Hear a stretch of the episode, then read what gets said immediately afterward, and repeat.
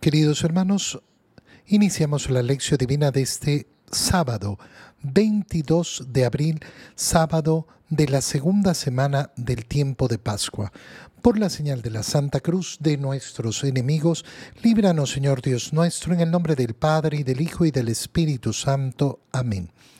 Señor mío, Dios mío, creo firmemente que estás aquí que me ves, que me oyes, te adoro con profunda reverencia, te pido perdón de mis pecados y gracia para hacer con fruto este tiempo de lección divina. Madre mía Inmaculada, San José, mi Padre y Señor, Ángel de mi guarda, interceded por mí. En este día sábado, al continuar con la lectura del libro de los Hechos de los Apóstoles, leemos el capítulo 6, versículos 1 al 7. En aquellos días, como aumentaba mucho el número de los discípulos, hubo ciertas quejas de los judíos griegos contra los hebreos, de que no se atendía bien a sus viudas en el servicio de caridad de todos los días.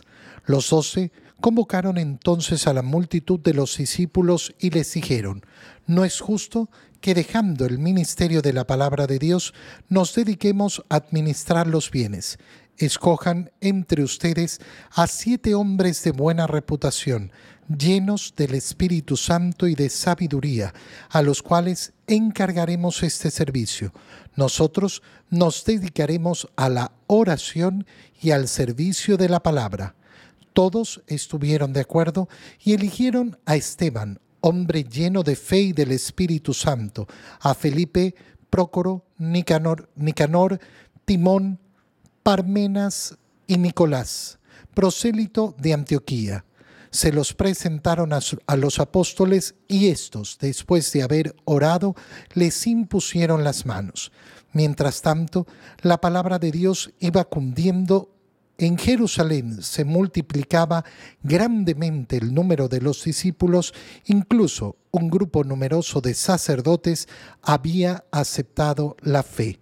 Palabra de Dios se produce en la primera comunidad cristiana la primera disputa o discusión, digamos así. ¿Por qué? Porque el número de los discípulos aumentaba mucho y hubo queja de unos eh, contra otros porque no se estaba atendiendo bien a sus viudas en el servicio de la caridad de todos los días. ¿Qué significa ese servicio de la caridad hacia las viudas?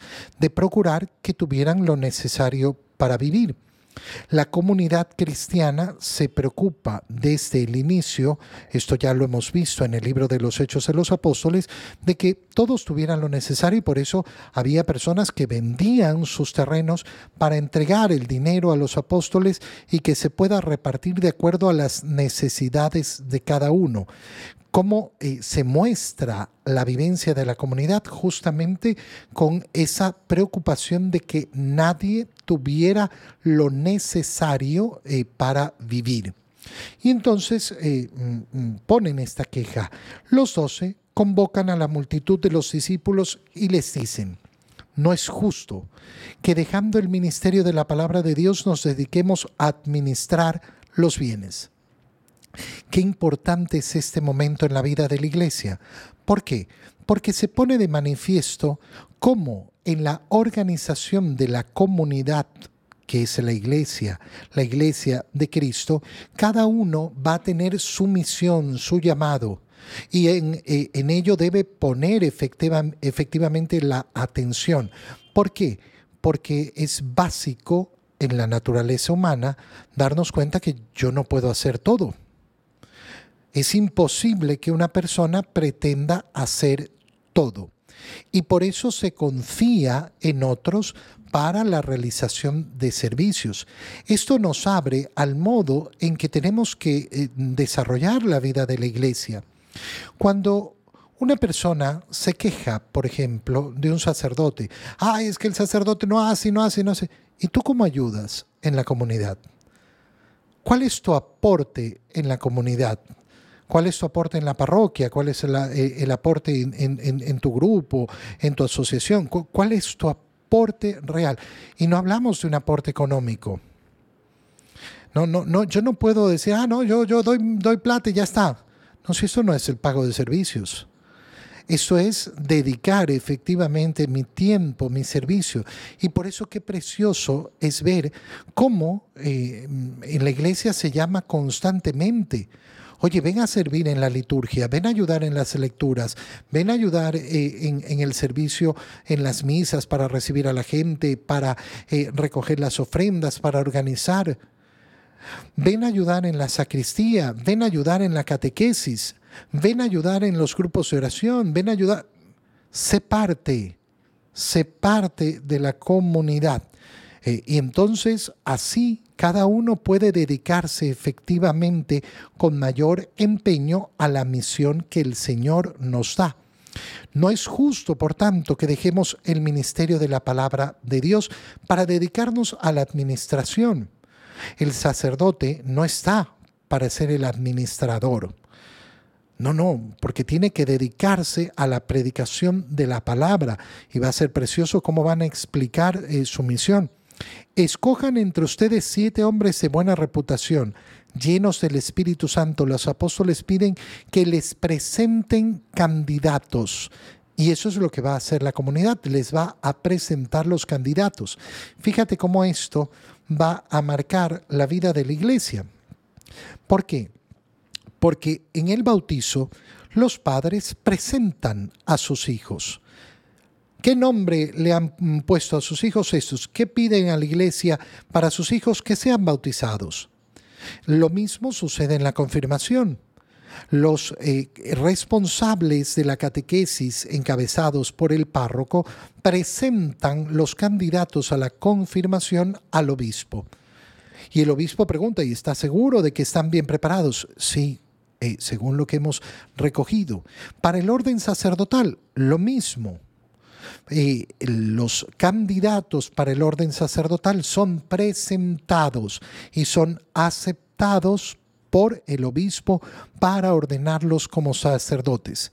Nosotros les encargaremos este servicio en cambio dicen, nos dedicaremos a la oración y al servicio de la palabra.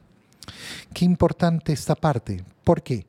Porque ¿cuál es la misión principal? La oración, en primer lugar.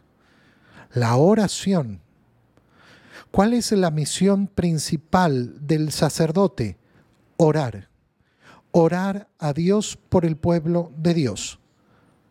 La oración no es un agregado, hay una cosa bonita, un piadosa.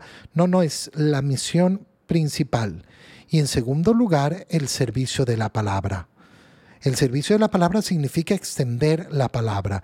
Estuvieron de acuerdo y eligieron a hombres, eh, eh, a siete hombres. Al primero Esteban, que va a ser el proto mártir, y a otros más. Se los presentan y después de haber orado les imponen las manos, que es eh, el gesto con el cual se va a conferir tanto el sacramento de la confirmación como el sacramento del orden sacerdotal en todos sus grados, eh, como diáconos, como presbíteros, que es lo que usualmente llamamos los sacerdotes, y los obispos, que es la plenitud del sacerdocio. ¿Cómo se les entrega ese sacramento? Con la imposición de las, eh, de las manos. Y mientras tanto la palabra de Dios iba cundiendo y se multiplicaba en Jerusalén e incluso muchos sacerdotes, ¿a qué se refiere? A sacerdotes, eh, a sacerdotes israelitas, es decir, de eh, ese sacerdocio de la antigua alianza, acogen también la predicación del Evangelio. Es decir, se va mostrando cómo el Evangelio no va a hacer distinción. No, no es para algunos, es para todos. ¿Y cómo se muestra la fecundidad de la iglesia? Justamente por, esa, eh, por ese llamado a todos eh, y cómo va creciendo inmediatamente. En el Evangelio continuamos con la lectura del capítulo 6 del Evangelio de San Juan, versículos 16 al 21. Al atardecer del día de la multiplicación de los panes, los discípulos de Jesús bajaron al lago, se embarcaron y empezaron a atravesar hacia Cafarnaum. Ya había caído la noche y Jesús todavía no los había alcanzado. Soplaba un viento fuerte y las aguas del lago se iban encrespando. Cuando habían avanzado unos cinco o seis kilómetros, vieron a Jesús caminando sobre las aguas acercándose a la barca y se asustaron. Pero él les dijo, soy yo, no tengan miedo. Ellos quisieron recogerlo a bordo y rápidamente la barca tocó tierra en el lugar a donde se dirigían.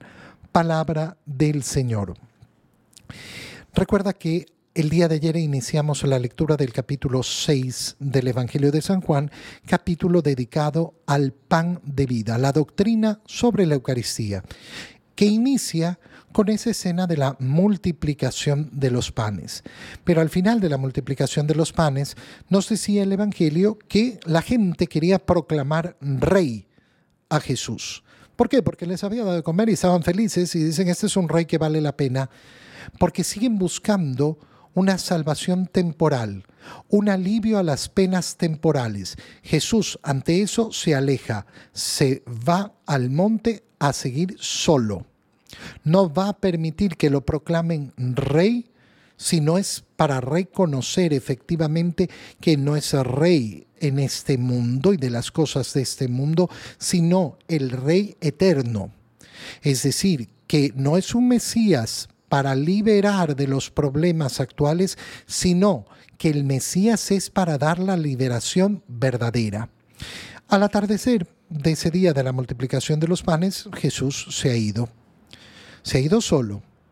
Y los discípulos eh, bajaron al lago y se embarcaron y empezaron a atravesar hacia Cafarnaum. Habrán dicho, bueno, lo encontraremos, eh, lo encontraremos allá. Ya había caído eh, la noche. Y Jesús todavía no los había alcanzado. Y tienen problemas para avanzar porque soplaba un fuerte viento y las aguas del lago se iban encrespando. No habían avanzado sino cinco o seis kilómetros, es decir, no han logrado avanzar prácticamente nada, pero a la vez ya son cinco o seis kilómetros dentro del mar de Tiberíades, del, eh, eh, del lago de Galilea, es decir, ya es una zona profunda. Ella es una zona que no es ahí en la, costa. Eh, por tanto, no se esperan ver a Jesús caminando por, eh, por las aguas de ninguna, eh, de ninguna manera. Esto es importante, como los detalles del Evangelio nos van mostrando esto. Ahora, viene Jesús caminando entre las aguas. Y ellos quisieron, quisieron que efectivamente subiera, subiera a la barca y cuando subió, tocó tierra de inmediato, rápidamente en el lugar donde se dirigían.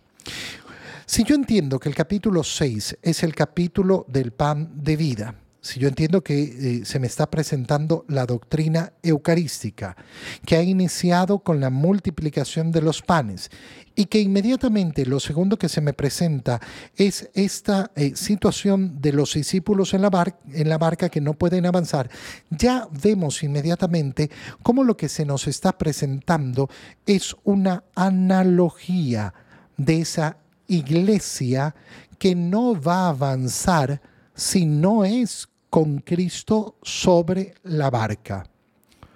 La barca representa a la iglesia, donde están los discípulos. El mar es el mundo, que siempre va a tener viento, que siempre van a estar las olas revoltosas, que siempre va a tener problemas. ¿Cómo hacemos para llegar al destino? Poniendo a Jesús dentro de la barca. Por tanto, la vida de la iglesia, cómo se va a poder desarrollar y cómo va a poder llegar a donde, a va, teniendo a Jesús en el centro. ¿Y eso qué significa? Tener a la Eucaristía en el centro de la vida de la iglesia. Pero piénsalo en analogía con nuestra vida personal, porque es exactamente lo mismo. Yo estoy en la barca que es la iglesia, soy el discípulo y quiero llegar a la meta quiero llegar al destino. ¿Cómo hago? Tengo que hacer que Cristo entre dentro de la barca. La barca que se vuelve una analogía de mi propio ser. Porque después vamos a ver cómo el Señor nos va a invitar justamente a toma y coma, toma y bebe. El que come mi cuerpo y bebe mi sangre tendrá vida eterna. Y yo lo resucitaré el último día. Es decir, yo lo voy a conducir a donde debe dirigirse. ¿Dónde me tengo que dirigir? A la vida eterna. Llama la atención cómo los discípulos se asustan viendo a Jesús. ¿Por qué se asustan viendo a Jesús? Porque uno puede decir, están viendo a Jesús. Ay, sí, pero lo, ven caminando en el, en, el, mar. Sí. Mira, eh, muchas personas se asustan de las manifestaciones de Dios y les huyen y les tienen miedo. Le tienen miedo a las manifestaciones de Dios. No, no, no quieren tener una manifestación mística, no quieren tener una visión. No, no, no, no, yo, a mí me da miedo. Hay que tener cuidado con los miedos. Porque todo miedo siempre va a ser una forma de prisión y de esclavitud. ¿Cómo puedo tener miedo de Jesús? Por ejemplo, eh, si yo tengo problemas, eh, eh, es que estoy en la iglesia y están apagadas las luces, me da miedo. Estás en la iglesia. En la iglesia donde está el Santísimo, donde está el Sagrario, con esa presencia de la Eucaristía, ahí, ¿cómo, cómo, voy a tener miedo? Uno, uno, puede pasar ciertos sustillos ¿no? en la vida. Uy, está oscuro, uy, se oyó algo. Sí, sí, pero yo estoy llamado siempre a enfrentar, enfrentar esos sustos. ¿Para qué? Para no tener miedo. Para no tener miedo en la vida. Oye, el demonio tiene a muchas personas siempre atrapadas. ¿Por qué? Porque están llenas de miedo. Llenas de miedo.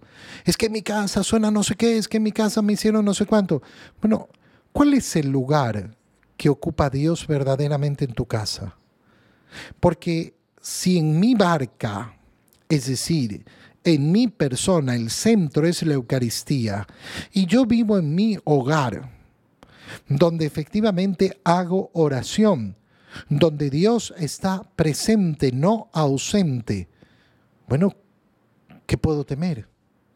¿Cuál es el miedo que puedo tener? No, no, no tengo que tener miedo. Qué precioso, qué precioso es pedirle al Señor, Señor, arranca de mí los miedos, sácamelos, sácamelos, porque no me permiten verdaderamente, eh, verdaderamente eh, abrazarte, estar, eh, estar contigo. Última cosa importante que lo vamos a ver a partir del día, del día lunes cuando continuemos con la lectura del capítulo 6. Recuerda que el capítulo 6 ha empezado en la multitud la multitud de gente que iba siguiendo a Jesús. En esta segunda parte del capítulo 6 solo vemos a los discípulos. Va a volver a aparecer la multitud, pero esa multitud ya va a ser reducida. En la medida que avance el capítulo 6, va a ir bajando la multitud, va a ir cambiando las personas que escuchan a Jesús hasta quedarse solo en unos judíos y después en los discípulos, pero muchos discípulos dejarán de ser discípulos y quedarán solo los doce con el Señor. Esto va a ser importantísimo para entender que uno va a ser perseverante y va a poder avanzar verdaderamente en la vida que propone Cristo si es que escucha su palabra, si es que de verdad le hace caso al Señor. ¿Y qué es lo principal en lo que, lo que le tenemos que hacer caso? En el mandato principal, toma y come, toma y bebe. Esto, esto es el pan de vida eterna. Este es el que te conducirá a la vida eterna. Te doy gracias, Dios mío, por los buenos propósitos, afectos e inspiraciones que me has comunicado en este tiempo de lección divina. Te pido ayuda para ponerlos por obra. Madre mía Inmaculada, San José, mi Padre y Señor, Ángel de mi guarda, interceded por mí. Por recomendación de una persona. Eh, desde hoy voy a impartir la bendición siempre al final de la lección divina. Que Dios Todopoderoso los bendiga en su día en el nombre del Padre y del Hijo y del Espíritu Santo. Amén. Queridos hermanos, que tengan todos un feliz día.